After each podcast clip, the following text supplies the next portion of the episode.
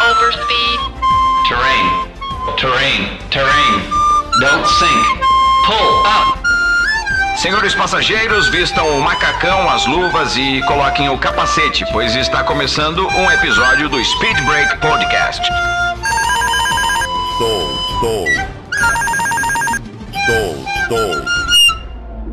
Bom dia, boa tarde, boa noite, galera. Agora sim, começando o nosso quarto episódio desse podcast. Dessa vez, um episódio um pouco mais atemporal, falando sobre a história da Fórmula 1, mas no caso, motivado por um acontecimento que aconteceu, um acontecimento que aconteceu uh, na última semana, no domingo de manhã. Uh, Sir Frank Williams, fundador da Williams, o criador da Williams, Uh, faleceu nesse final de semana em que a gente está gravando esse podcast. Estão sendo feitas diversas homenagens nos próprios carros, nos capacetes dos pilotos porque todo mundo sabe o quão especial ele, ele foi para a categoria, ah, ainda é para a categoria, né? Mesmo que a gente não viveu, eu no caso, e alguns aqui também não viveram a criação da Williams, a, a fase de ouro da Williams, a fase de ouro alguns podem até ter vivido, mas basicamente qualquer um sabe a importância eh, dele para a categoria, para a Fórmula 1. Mas sem mais delongas, vamos logo se apresentar, vamos dar início a esse podcast. Eu sou Pedro Henrique Costa, tenho 20 anos, não vivi a fase de ouro da Williams, mas eu imagino que agora Sir Frank Williams está iniciando sua nova equipe garagista no além. Galera, eu sou Gonçalo Cita e a Williams foi a única equipe que teve dois leões, o leão de treino e o leão das pistas. Eu sou Bruno Gardione e eu acho que a Williams não deveria ter demitido o Damon Hill. Eu sou o Felipe Guimarães e eu acho que o Nelson Piquet é a melhor definição de Drift King.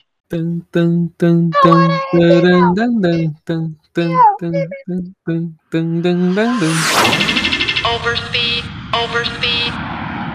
Tá bom, então dando início a esse assunto, basicamente para quem não, não viveu essa época ou nem sequer sabe, começou a assistir Fórmula 1 recentemente e não sabe realmente por que Sir Frank Williams foi tão importante para a história da categoria, basicamente é só você notar que a Williams é a única equipe com essência garagista. Ela é a primeira equipe, é a única equipe do grid hoje em dia que não é, não tá ligada a uma montadora. Tipo, a Mercedes tem a, tem a montadora Mercedes, a Red Bull, por mais que não seja, não produza carros, ela tem a Honda que produz carros, já teve Aston Martin, então tem uma essência nesse sentido, e bastante dinheiro uh, vindo, vindo da, da, da, própria Red Bull, né, que está investindo no esporte, com marketing o caramba, né. Renault nem se fala, Ferrari nem se fala. A Williams é uma equipe, um tipo de equipe que tinha muito antigamente, que são as equipes garagistas. Chega um cara e coloca dinheiro, porque ele quer montar a equipe dele. O Brasil já teve a própria equipe, também era uma equipe garagista, né. E a Williams, no caso, se diferenciou sendo uma equipe que conseguiu brigar, e consegue até hoje, não tão bem hoje em dia, nos últimos anos, mas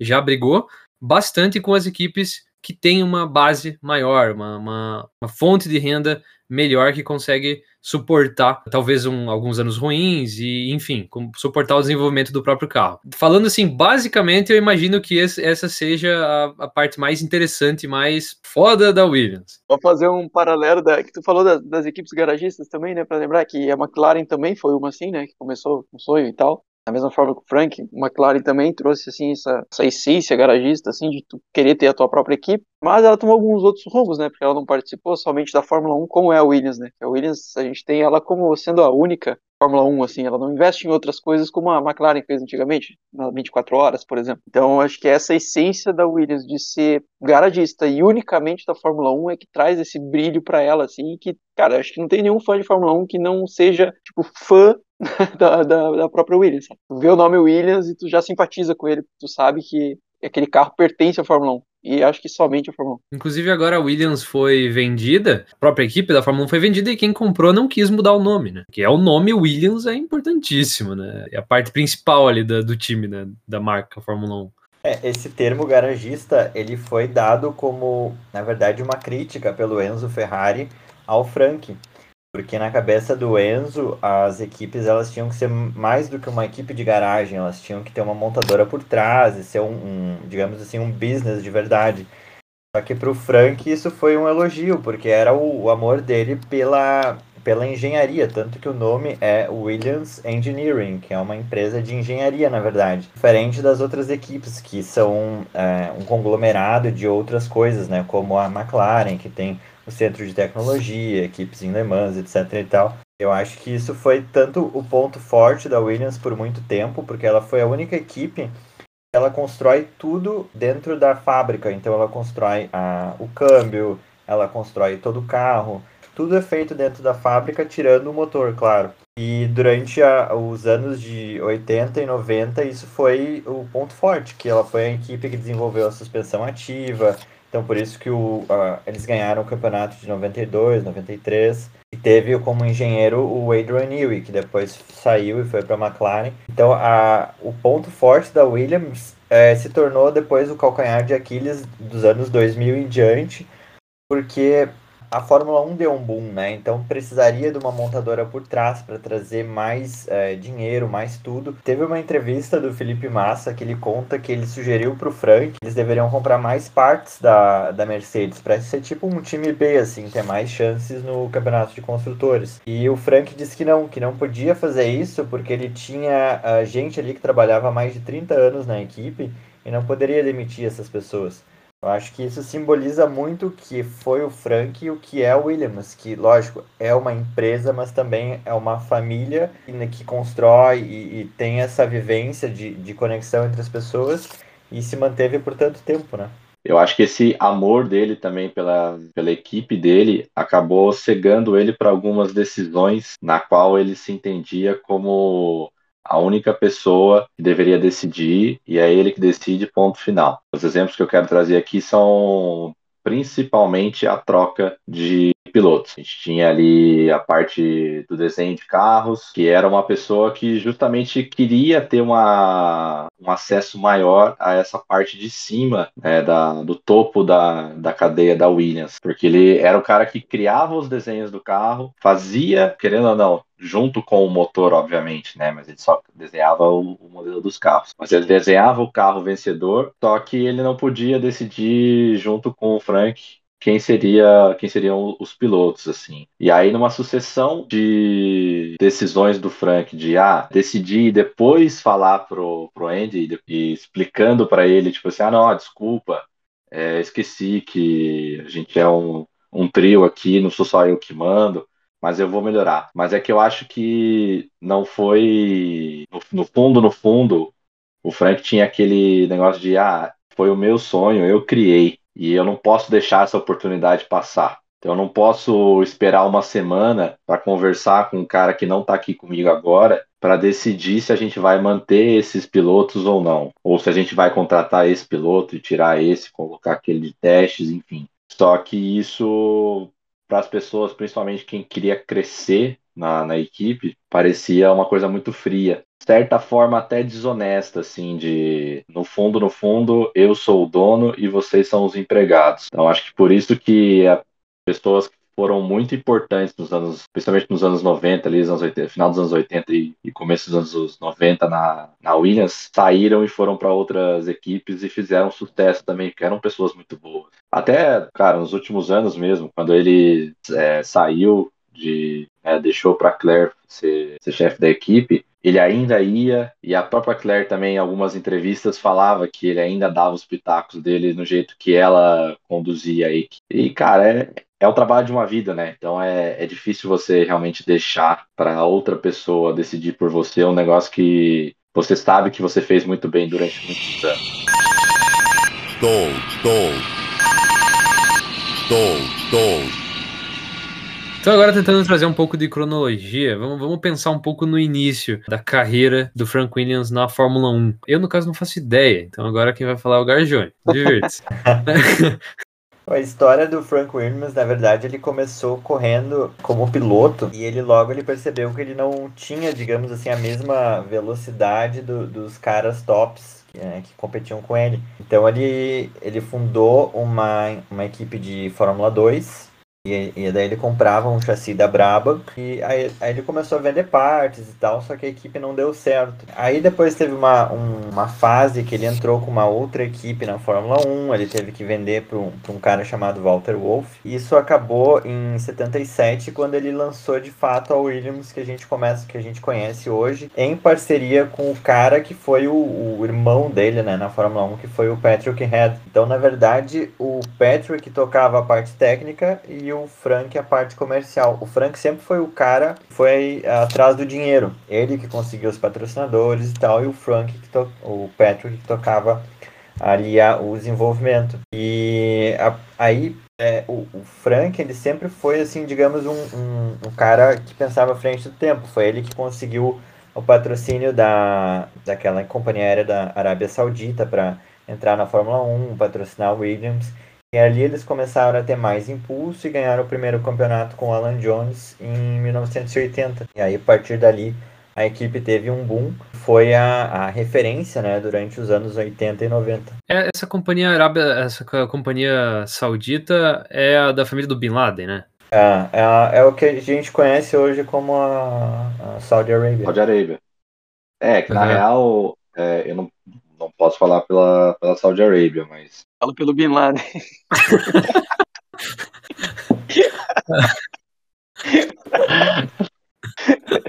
os donos das empresas do Oriente Médio são os, né, os emirs ou os sheiks. Então, na verdade, é do governo. E eu acredito também que seja da família real, no caso da Arábia Saudita, que a Arábia Saudita é um reinado, né? Então, eu acredito que só se o, só se o Bin Laden fosse da família do, do rei, do príncipe, na verdade. É um principado, na verdade, não é um reinado, é um principado. Não tem rei, só tem príncipe. A partir de 1979, durante quatro anos, a família do terrorista Osama Bin Laden, o homem mais procurado do mundo, foi um dos principais patrocinadores da escuderia inglesa Williams. Segundo informação publicada pelo Data Sport, Frank Williams, proprietário da escuderia, precisava de recursos para desenvolver sua equipe e buscou sócios pelo mundo inteiro, inclusive junto aos potentados árabes, tá, né? Eh, porque acreditava que os petrodólares poderiam melhorar as condições da empresa. Frank Williams conseguiu apoio comercial da companhia aérea eh, Saudita Airlines e logo depois passou a ser patrocinado pela Al Bilad. Ah, tá, entendi. Al Bilad, uma rede de hotéis de propriedade do bilionário Mohammed Bin Laden, pai de Osama Bin Laden. Não Então, acredito. é isso, então não é a empresa aérea. É outra, é outra equipe. Isso mostra muito da visão do Frank, né? Que na época ninguém pensava, porque imagina 1979, ninguém pensava em ir, por exemplo, para a Arábia Saudita para ir atrás de um patrocinador, né? E o Frank foi o, o precursor nesse assunto e foi e uma das coisas que eu ouvi dizer a respeito dele é que, por exemplo, ele ele não se importava de ficar lá à disposição do, do futuro patrocinador quantas horas fosse preciso, desde que ele conseguisse conversar com a pessoa e expor a ideia da Williams, e foi através desse, digamos assim, dessa simpatia, desse charme dele que ele conseguiu vários e vários patrocinadores, né? Deu a cara certa. É, tipo, ele era muito bom de, de lábia, né? Overspeed. Overspeed. E, então, depois do primeiro campeonato que foi eh, vencido pela Williams com o piloto Alan Jones, eles ingressaram numa crescente, né? E depois, eh, até 1984, 84 e 85, eles estavam com motor Ford. E depois ele eles conseguiram patrocínio com a Honda. E ali foi o ingresso, então, do, do Nelson Piquet também na Williams. Então, era um time dos sonhos, né?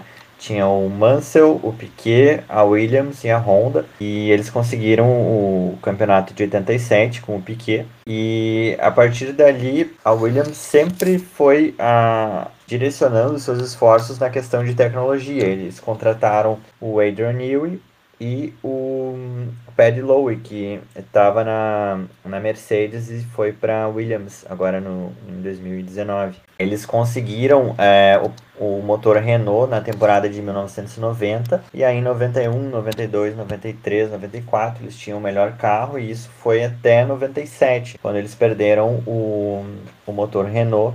E eu acho que ali foi a, a, a o, não o início, assim, eu acho que foi um divisor de águas no quesito de performance da Williams, que de parceiros eles viraram a clientes né, de motores. Isso tem um, um caráter assim muito importante na questão da, do desenvolvimento do carro. Só a partir dos anos 2000, com a parceria da BMW, é que eles tiveram uma nova retomada com o Juan Pablo Montoya, que poderia ter ganho os campeonatos de 2003 e 2004. Mas ao mesmo tempo que, né, que era, era considerado o BMW o motor mais forte, até que o carro era mais era, ganhava mais velocidade. Só que, voltando aqui, a gente falou da personalidade, mostra justamente o que faltava para Williams, que era justamente a pessoa que desenvolveu os melhores carros para Williams. Né, que era o Adrian. Depois dessas brigas, infelizmente eles tinham um carro com um motor muito bom, mas a aerodinâmica do carro não era tão boa. Uma coisa que chama a atenção assim do, do da personalidade do Frank é que ele nunca foi um cara de contratar um piloto novinho e tipo dar uh, oportunidade uh, como eles fizeram com o Russell agora. O Frank sempre foi apaixonado por superstars, assim, tipo Senna, tipo Prost, é, o próprio Villeneuve, depois que ele contratou.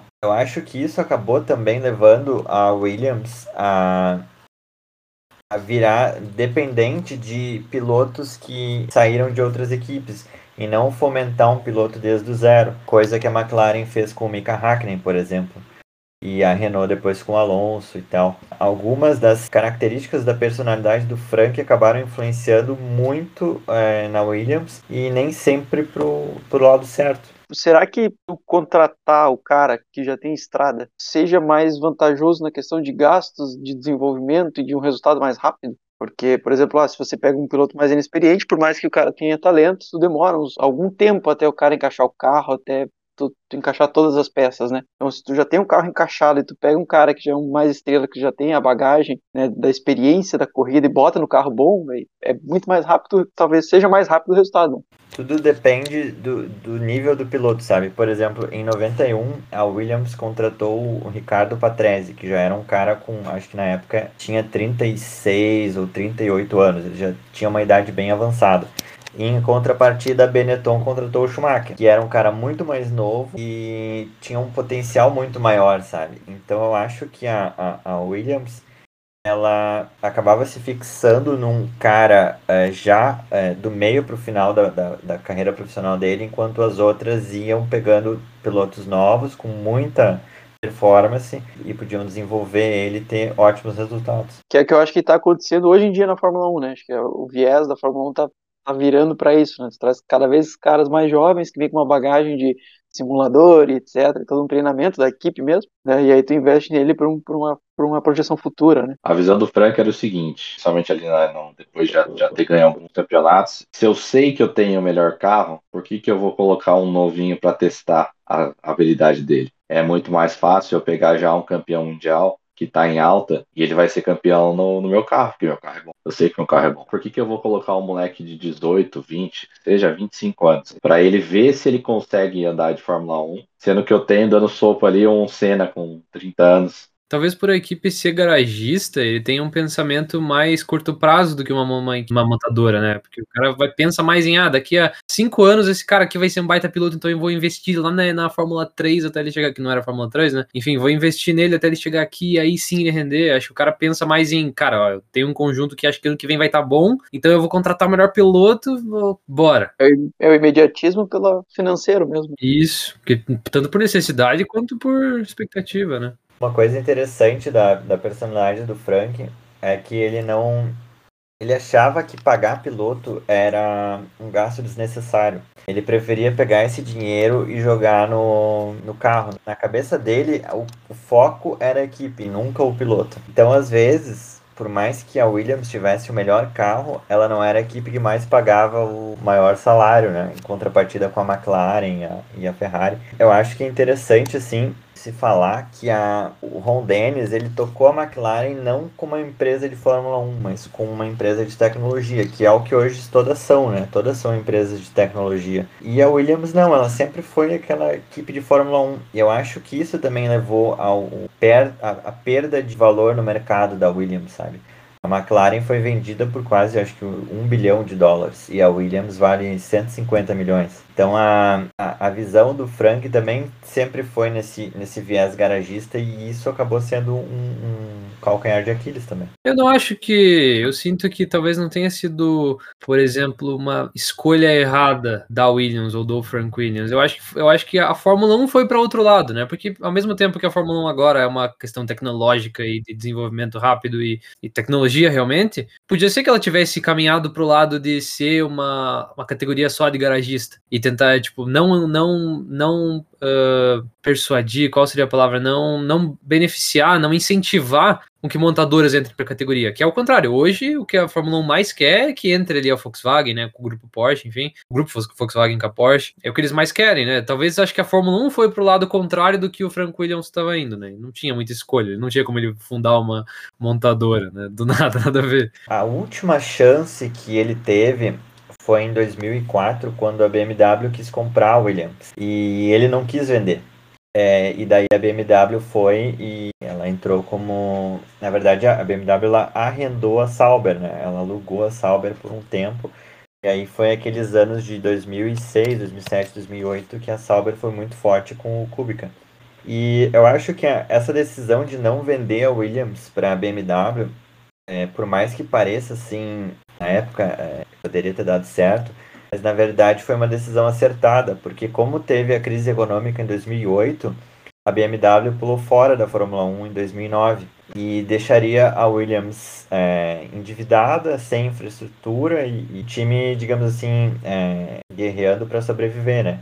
Eu acho que a, a decisão do, do Frank foi acertada em, em, manter. E uma coisa que ele falava, assim, é que ele admirava muito o Ron Dennis porque ele falava que o Ron conseguia enxergar cinco anos para frente e o Frank só conseguia enxergar dois.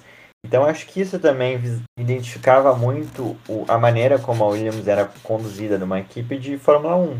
O Ron já observava ela com um viés muito mais amplo. Só não sei se eu concordo com a parte do ah, a BMW ia sair, porque primeiro que foram coisas diferentes, né? A BMW não comprou a Sauber. Ah, é, ela alugou. Então, é, exato. Então, o arrendamento ele é diferente da compra. E outra, tudo bem, você fala assim, ah, mas a BMW é uma empresa multinacional. Sim, mas a BMW é uma empresa alemã, da Alemanha. A crise foi global, sim, mas ela foi maior nos Estados Unidos. Então não traria tanto problema assim para a BMW. Se ela comprou a empresa, não tem, ela teria que achar alguém para vender e não simplesmente vou sair da Fórmula 1. É, ela poderia vender tipo que nem a, a, a Honda fez, né, por um dólar. Pode ser, mas acho difícil, cara. Acho difícil porque, principalmente por já estar tendo é, grandes prejuízos nos carros é, de passeio, dificilmente a montadora iria simplesmente, ah, quem quiser pode levar o, a equipe aí que eu, que eu só quero sair. Na realidade, se for ver também, dependendo da situação, é a primeira coisa que ela vai se desfazer, né? Você é. também. Mano, mas aí que tá, eu, eu não acho que a BMW tivesse com problemas financeiros em 2009 ela simplesmente decidiu não arrendar mais, que era uma coisa fácil de se fazer. É, um corte de gastos bem simples, é. né? Tô pagando 300, ah, tô, vou chutar um valor, tô pagando 300 milhões de dólares por ano para ter uma equipe na Fórmula 1, é só eu não pagar mais que a equipe não é minha mesmo. Diferente de, ah, não, eu, eu paguei 900 milhões de dólares em 2016 para uma, uma equipe da Fórmula 1 e agora eu vou entregar. Mas calma aí, a equipe nem ganhou ainda, nem me, nem me trouxe frutos em dinheiro para eu, pra eu vender isso. É, fora, e fora a expressão geopolítica que tu tem na Fórmula 1 também, né? Ter o teu carro da tua marca lá e de repente tu sair é um sinal para todo mundo que tu tá mal das pernas. Exatamente. É. Uma coisa que é interessante falar é que a, a Honda ela saiu da Williams para ir para a McLaren em 88 e o Senna foi campeão, né? Mas na verdade a Honda queria ficar na Williams. Só que o que, que eles queriam? Eles queriam o, o motor é, Honda na Williams, mas o, aquele piloto Satoru Nakajima, Nakajima, tinha que fazer parte. Isso eu acho que é uma grande. É, um grande traço da personalidade do Frank é que de não ter essa divisão de controle, né? Ele falou, não, se eu botar um cara, um piloto deles, eu vou perder controle na minha equipe e eu não quero isso. E eu acho que a, a, essa decisão do, do Frank mostra também muito como ele tocava as coisas, como o Felipe falou, né? Ter uma, uma rédea mais curta e de repente perder oportunidades por questão dessa visão mais, mais restrita. É, ou é do meu jeito ou não é. É, é, mas se for ver, também daí iria pouco a pouco ia sacrificando aquilo que ele, que ele fez, sabe? Na, na, concepção dele, era ele o dono mesmo. Ele que decidia, se tu vai abrindo brecha, uma hora tu vai. Talvez esse seja o único motivo de por que, que a Williams ainda tá hoje no grid, né? Pode Essa ser. personalidade. Sim, Talvez sim. não, isso é certeza, eu acho. Se ele tivesse aceitado, tipo, duas dessas coisas que a gente citou, a Williams já teria ido embora. teria virado BMW, teria virado, sei lá o que. É, na verdade, assim, eu, é sei se não, não mesmo, né? Mas o Nakajima chegou a entrar na Williams mais tarde. Né? Uma, uma coisa interessante assim é que a Williams ela teve uma uma reviravolta em 2014, né? Que a Fórmula 1 entrou para a época uh, dos motores Híbrido. híbridos. E com o motor Mercedes, ela teve uma, uma segunda chance, digamos, né? Que ela ficou em, se não me engano, em segundo lugar no campeonato de construtores em 2015. Foi a época do Massa e do Bottas com o melhor motor, motor Mercedes, e o carro era, era ajeitado. E eu acho que isso acabou também levando a Williams depois a, a, inicia, a definhar. Porque o que, que eles acharam? O nosso carro é muito bom, a equipe é muito boa.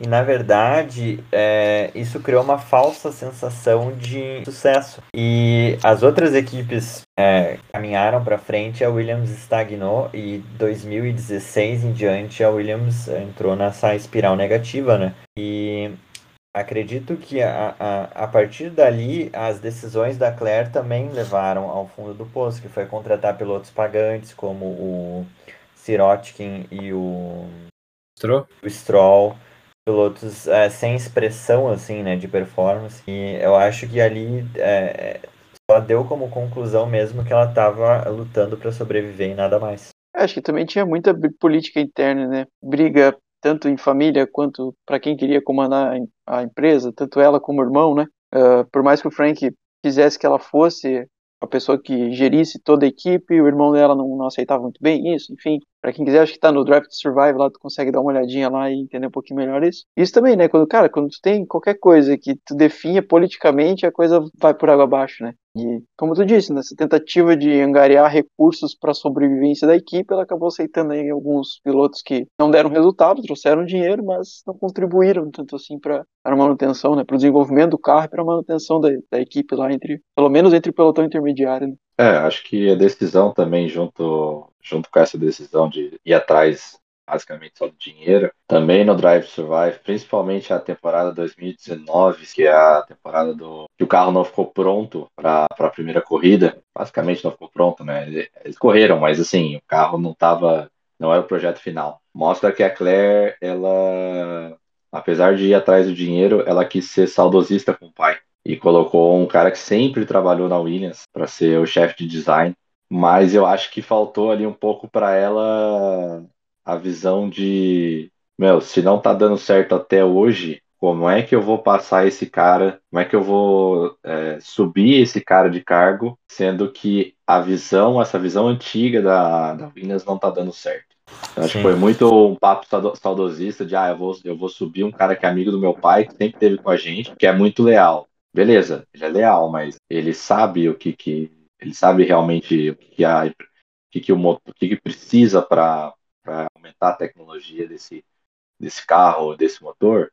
É engraçado que a última vitória da Williams foi com o Maldonado, né? Não sei se você sabia, mas tem uma teoria da conspiração dessa, dessa vitória. Porque nessa corrida a Williams estava voando, estava nível top, assim, né? Nível Ferrari, nível McLaren. Só que com um carro só, outro carro que era do Bruno Senna, ele tava, se não me engano, ele classificou em sétimo ou nono, ficou lá pra trás, assim, né? E o Maldonado ficou em segundo lugar e depois com a punição do Hamilton ficou com a pole. E, e tem uma teoria da conspiração que essa corrida ela foi o aniversário de 70 anos do Frank, daí o que- se eu, não- se eu não lembro direito, mas diz que a teoria é que as outras equipes baixaram a potência dos motores para que a Williams conseguisse ganhar. Nossa, velho. tá, lembrei disso. Essa dependência que a gente comentou de motores, né? Pode ver que a gente comentou tanto que na, na época de ouro da, da própria Williams, ela sempre teve um motor para a equipe, né? Digamos Isso. assim, um motor projetado para a equipe, né? E hoje em dia ela tem uma dependência da Mercedes muito forte na questão do motor, né? E É. como a gente disse, ela não, não é uma montadora, então ela não tem muito recurso para desenvolver um motor tão, tão potente, tão forte, então ela fica nessa dependência. E, cara, tu dependendo de uma equipe que também está na Fórmula 1, aí os caras nunca vão te ceder o melhor motor para desenvolver o melhor carro, tá ligado? Então tu vai ficar sempre para trás, sabe? E isso muito também vem da, dessa questão de angariar recursos que o Frank tinha que não teve mais, né, essa habilidade que ele teve, e a questão de. Me perdi, esqueci. de angariar os recursos e, e do desenvolvimento do motor mesmo, né? Do motor específico para o carro, né? Não um motor terceirizado, dizer, digamos assim. Inclusive, essa nos últimos tempos foi a briga justamente do, do Christian Horner com o Cyril, né? Justamente É. do motor Renault.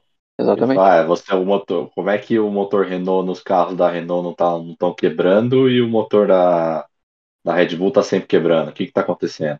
Uma, uma coisa que é, que é interessante, assim, é, sendo meio viúva do Senna, é que o Senna acreditava que a Williams, o carro era disparadamente mil vezes superior aos outros, né? E o Prost conta que, na verdade, em 94, ele testou a McLaren de 93 que o Senna correu e ele disse que aquele carro era melhor do que a Williams. Dizem assim que na verdade o Patrick Head sabia que a Williams não era tão boa assim. Na verdade, o carro tinha muito, é, muita tecnologia por trás e isso amansava o carro. Consequentemente, o carro conseguia ser levado mais rápido. Quando em 94 que a Williams perdeu essa, esses aparatos tecnológicos que deixavam ela mais mansa, é, o carro ficou muito difícil de guiar. Tanto que o Senna é, rodou no, no GP Brasil de 94 sozinho.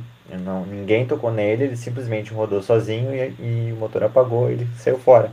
Então eu acho que a, tinha uma, uma aura na Williams que todo mundo pensava que ela era mil vezes melhor do que a competição, mas talvez não fosse assim. E o, o Prost, ele demorou um pouco no ano de 93 que ele foi campeão para conseguir é, ter resultados muito bons. Até a corrida de Mônaco, se eu não me engano, que é a sexta corrida, ele estava atrás do Senna no campeonato. Lem- Lembrando uma coisa que o Garjani falou faz um tempão já. Ele falou que os pilotos da Williams, normalmente, os pilotos que estavam correndo na Williams, normalmente não eram tão bem pagos, assim, tipo Hamilton e tal. Ganham salários absurdos e provavelmente porque pedem salários absurdos, talvez mereçam, enfim. Ah, uma coisa que eu não tenho bem certeza, mas me parece que eu já ouvi falar que teve um piloto que foi demitido porque pediu aumento, né? Assim, não lembro quem que é, alguém sabe? Foi o Mansell. Foi Mansell? Ah, é verdade. Foi Mansell. É, É que o, o Mansell pediu um salário. O Garjani pode falar melhor, mas eu vou dar só uma, uma introdução. O Mansell pediu um salário maior e nisso o Frank já estava já tava pensando no Senna, para estar no lugar do Mansell. E aí o, o Mansell veio com aquele, aquele espírito de leão, né? Que o pessoal fala. Falou, ah, eu quero, uma, eu quero um salário maior. Aí o Frank falou: Senna, você aceita o salário que tá, que tá agora? Aceito. Ah, então tá bom, tchau, Mansell. Ele, não, como, como assim? Tá bom, eu, eu, eu aceito um salário menor. Aí eu, cara, ficou um tipo, eu dou, não dou, não sei o quê. Aí chegou um dia, o Mansell falou assim: ah, ninguém decidiu, eu não quero mais. O Frank falou: não, não, não, eu mantenho o, o salário do jeito que tava. Aí ele falou: não, agora eu não quero mais. E aí entrou o Senna. Na verdade, o, o Mansell, é, como ele ganhou o campeonato de 92, ele queria para 93 um salário de campeão do mundo, né? Isso nunca foi o, o, o ideal de piloto do Frank. Ele sempre achou que, como eu falei antes, que pagar piloto fosse um, um prejuízo.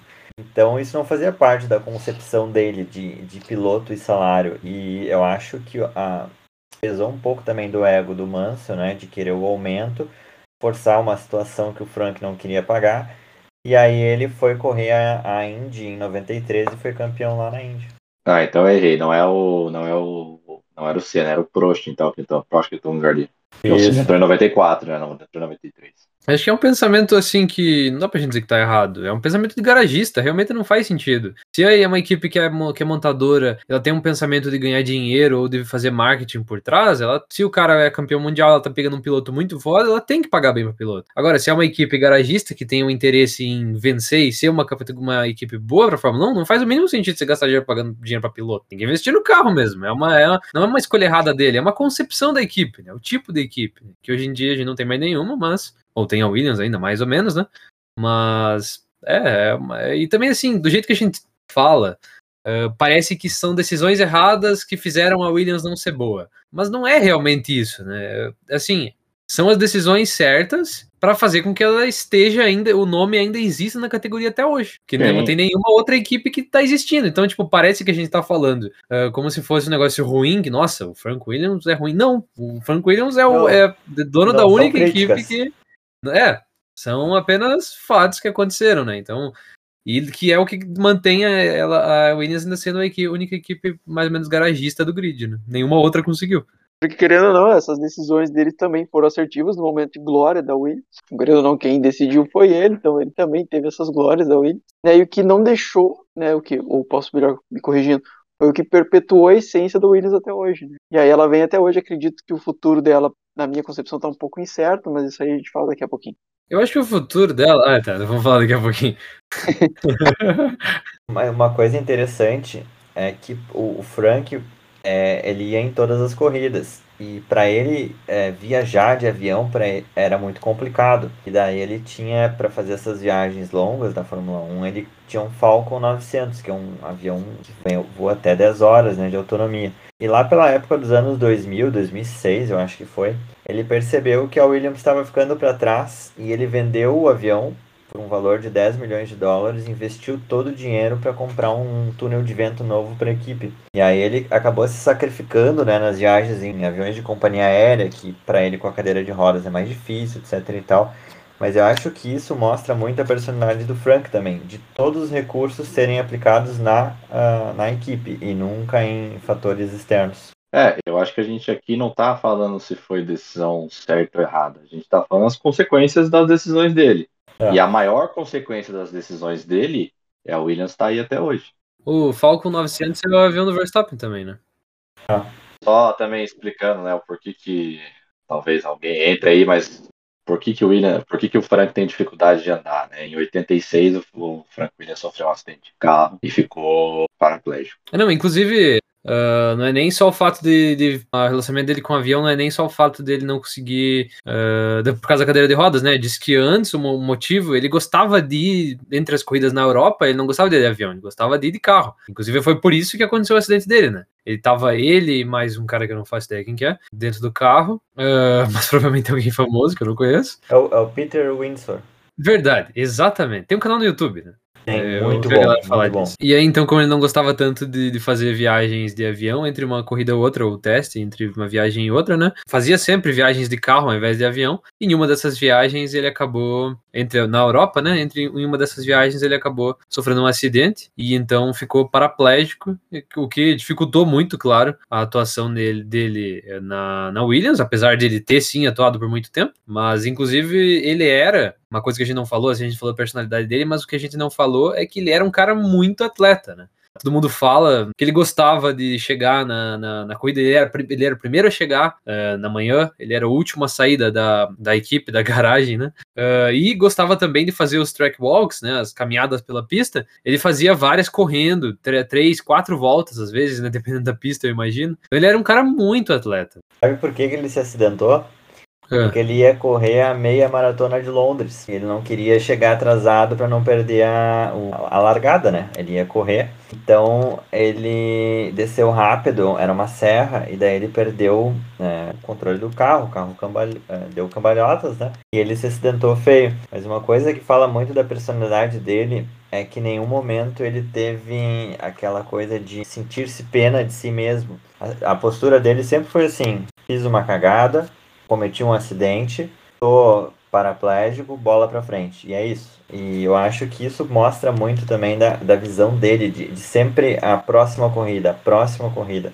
E a, a vida dele sempre foi para frente, nunca para trás. Falando também sobre isso, eu vi procurando aqui sobre a história dele, estava estudando. É, apareceu uma matéria que sobre um cara, eu infelizmente não vou saber o nome agora, mas que aos 33 anos na ele corria de moto na 500 cilindradas. E esse cara sofreu um acidente numa corrida, acabou machucando a, a coluna e ficou paraplégico também. E o Frank já conhecia ele e tal, o Frank mais velho, né? Ele na época, na época com 33 anos. E o Frank quis ir até o hospital. E ele falou que a seguinte frase foi dita pelo Frank, né?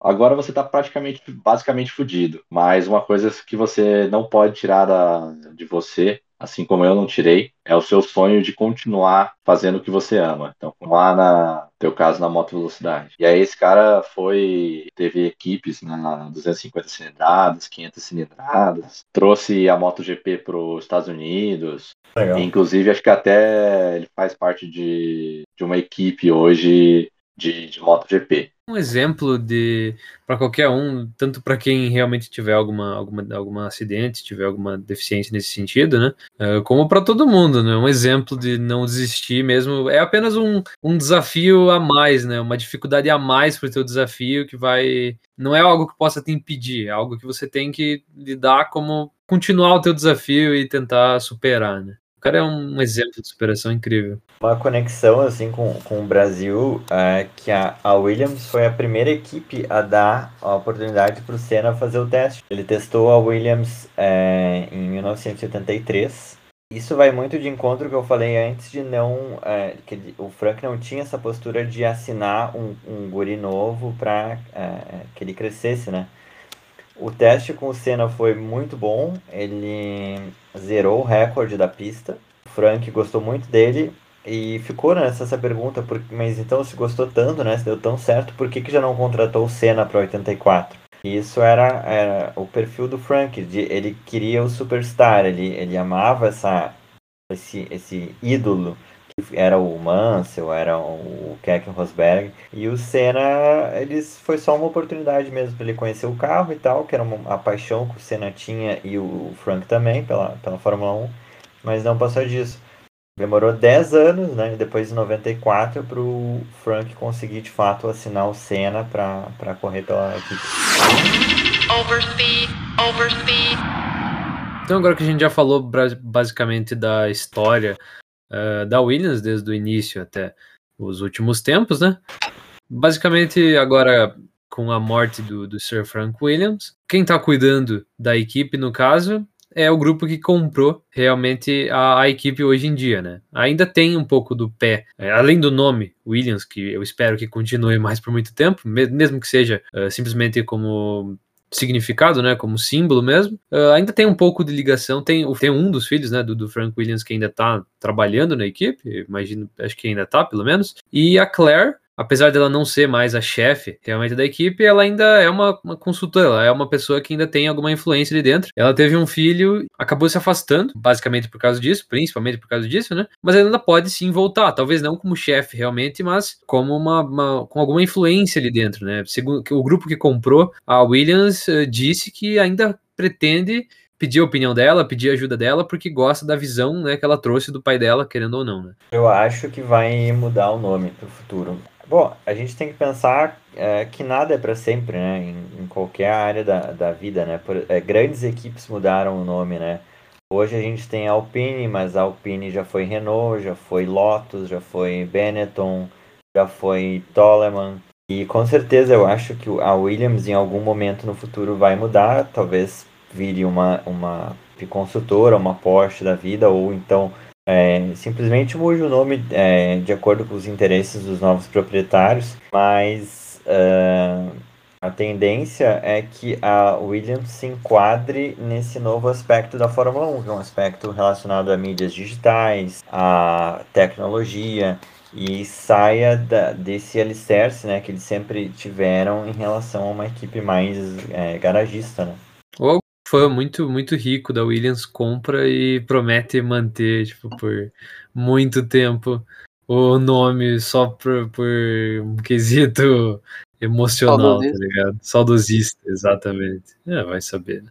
A tendência é a mudança, né? E se for uma pessoa ligar, bem ligada à Fórmula 1, pode até botar um nome conjunto com o Williams, assim, para manter esse espírito da equipe, né? Dependendo da tendência que ela tomar, sabe? A gente não sabe se, por exemplo, entrar uma montadora junto, enfim, uma Porsche da vida quiser uma nova equipe para brigar em cima disso, sabe, trazendo um novo motor, né, resgatando aquela Williams que tinha um motor único para o próprio carro, talvez isso contribua para manter, sabe? Porque tu tem esse nome histórico, esse nome de importância, sabe? Acho que cabe ao público, cara, cabe a gente, quem gosta de Fórmula 1, cobrar. Nesse mundo de redes sociais, eu acho que é algo bem útil. Uh, digamos que começa com um rumor de que alguma equipe vai, que alguma montadora, por exemplo, vai comprar a equipe Williams. E aí, se eles têm alguma chance de eles colocar, por exemplo, sei lá, a Fiat compra a Williams, e daí vai colocar a Fiat Williams. Se tem alguma chance dela manter, dela manter, dela manter o nome Williams no nome, vai ter que ser ou algum executivo muito com essa noção de mercado e com essa noção de história da Fórmula 1 para manter o nome Williams,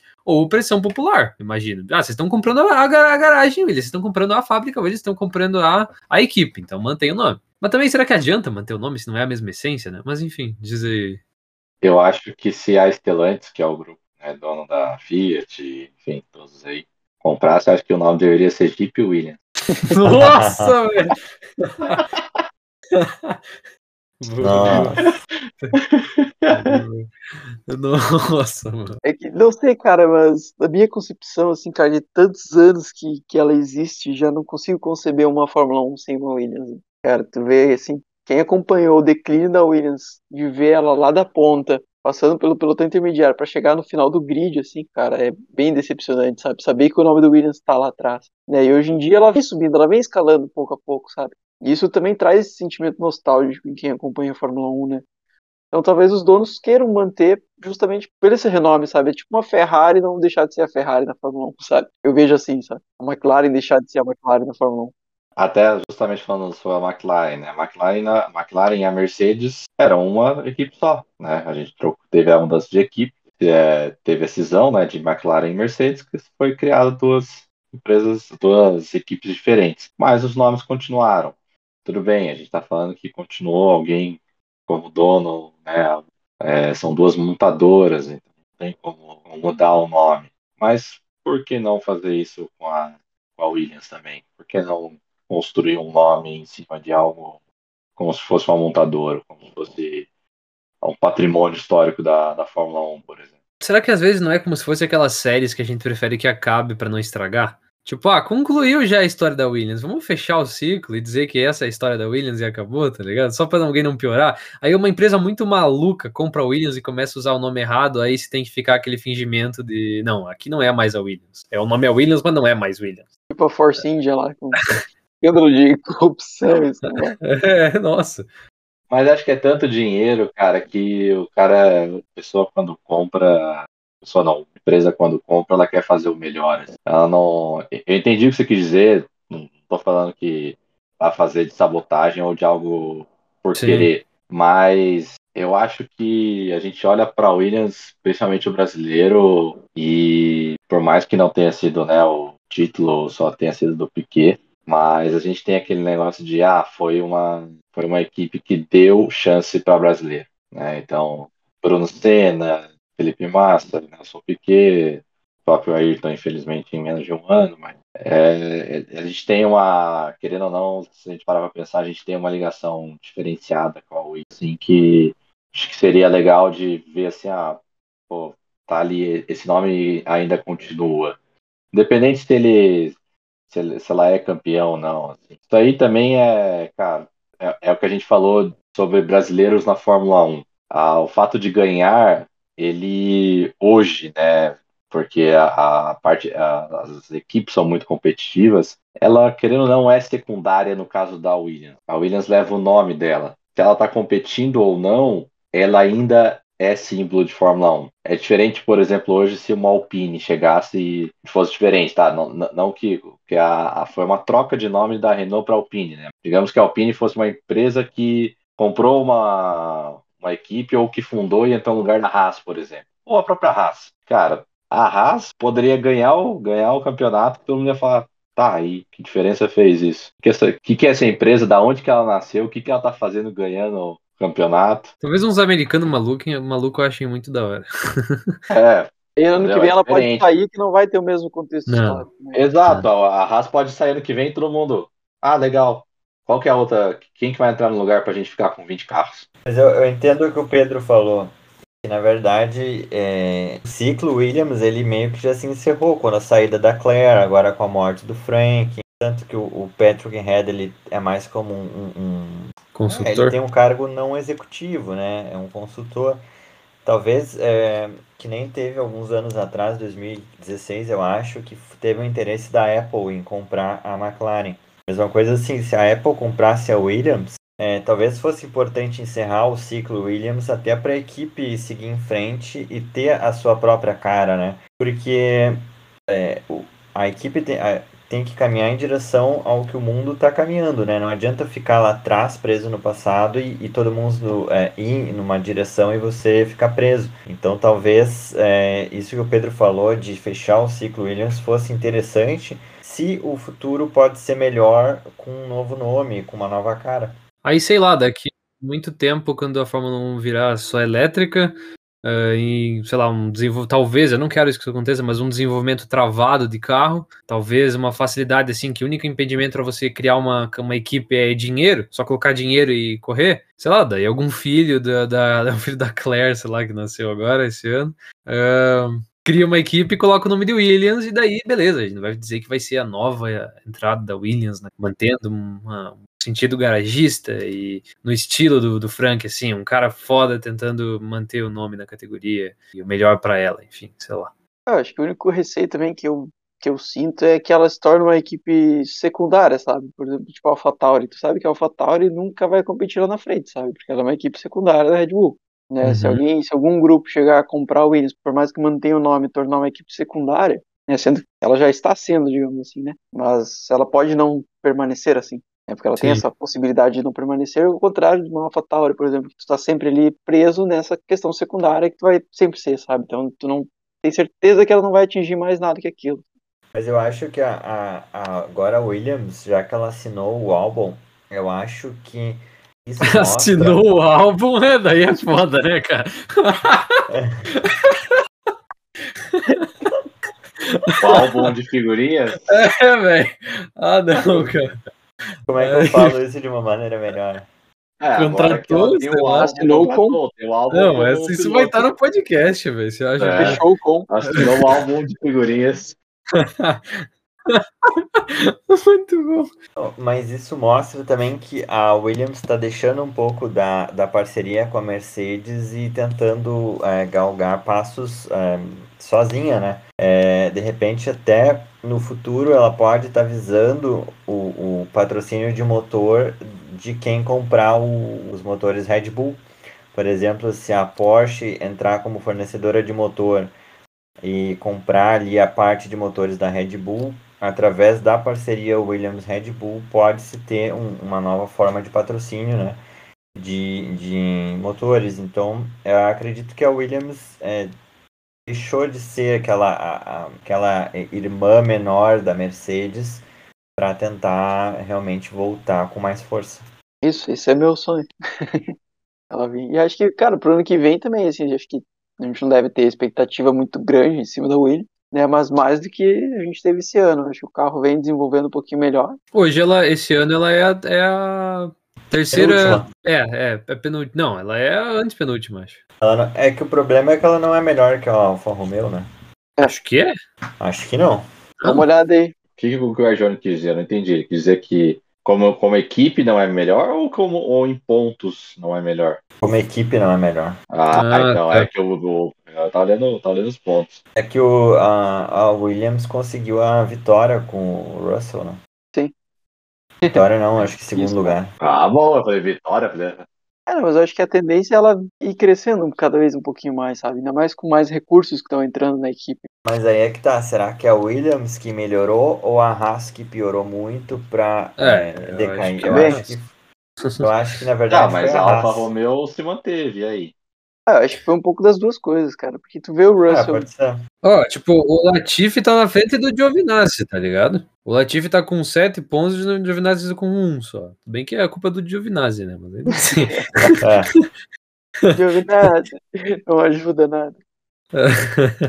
É, não sei, mas tanto faz. Enfim, eles não são mais a pior equipe, porque, pô, em 2019 eles não tinham nem o carro pronto no início da temporada, cara. É. Então, Foi triste. é. E o carro vem respondendo, né? Ele vem tendo velocidade. Ele não vem tendo muita consistência de corrida, mas pelo menos em classificação o carro tá, tá melhorando. tem aquela parada que a gente já falou em outro podcast, de talvez eles estarem é, tentando pre- dar preferência pro qualifying para poder mostrar que o carro tem um carro, ba um carro bala, né? O que fez o, o George Russell se classificar bem em quase todas as corridas, né? Quase todos os quales, no caso, né? Pra realmente chamar pro patrocinador e tal. Então, é um carro que pelo menos ele- eles conseguem lidar com ele. Fazer o carro ser bom em, algum, em alguma, alguma sessão, pelo menos. E talvez, né, cara, com a mudança de, de regulamento aí, quem sabe a gente não tenha uma surpresa maior ainda, né? Ah, vamos ver. 2022, 2025 é uma caixinha de surpresa. Então, vamos encerrar essa bagaça? Vamos. Gol, gol. Gol, gol. Vamos falar do meu quadro ali atrás e tirar foto? É da Renault. Da época que a Renault era 97, então a época que a Renault. Traz ele, traz ele, Vou traz trazer, ele. vou trazer. Da época, Põe ele no teu. Ah, é que ele, ah, ele é maior que eu esperava. Ele é bem grande, cara. É. Ah, que top. São várias fotos da Fórmula 1, entendeu? Sim. Caramba, ah, e aí transforma o carro, que massa. Meu Deus, eu fico aqui atrás se não me ouvem, né? Nossa, o áudio tá muito legal, né, cara? Tá. Caraca, um áudio de extrema qualidade. Agora vamos começar o programa Speed Break Podcast. Tá, então esse quadro aqui é de 97, do piloto, no caso aqui nessa foto, é o Jack Villeneuve.